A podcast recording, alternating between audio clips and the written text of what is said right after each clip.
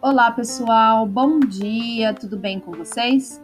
Então, as orientações é para os alunos que não optarem pelo retorno presencial.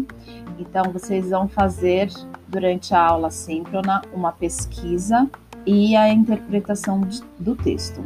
É, a pesquisa é sobre Clarice Lispector, que é a escritora do texto que vocês irão interpretar. Vocês farão é, a pesquisa biográfica e a importância dela para a literatura. Lembrando que a Clarice Lispector é uma escritora pós-moderna, então a gente vai conversar um pouquinho na semana que vem sobre Clarice Lispector.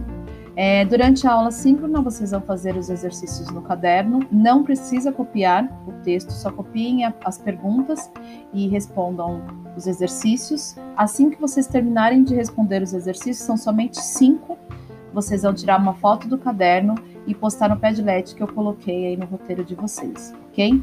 A presença de hoje é contada a partir da foto que vocês publicarem durante a aula no Padlet ok? Então é isso. Aí depois eu não quero que vocês é, reclamem com excesso de falta, né? Porque a galera não está postando a atividade durante a aula. Então, a presença de vocês é contada a partir da atividade postada. Então, terminem os exercícios, tirem uma foto do caderno e poste no Padlet. Entendam, a foto precisa estar de uma forma que eu consiga fazer a correção, tá? Se a foto não estiver de uma forma que eu consiga ver e entender o que está escrito, eu vou excluir a atividade de vocês do Padlet. Então, preciso que vocês postem uma foto de, de forma adequada. Feito isso, façam a pesquisa e coloquem no caderno.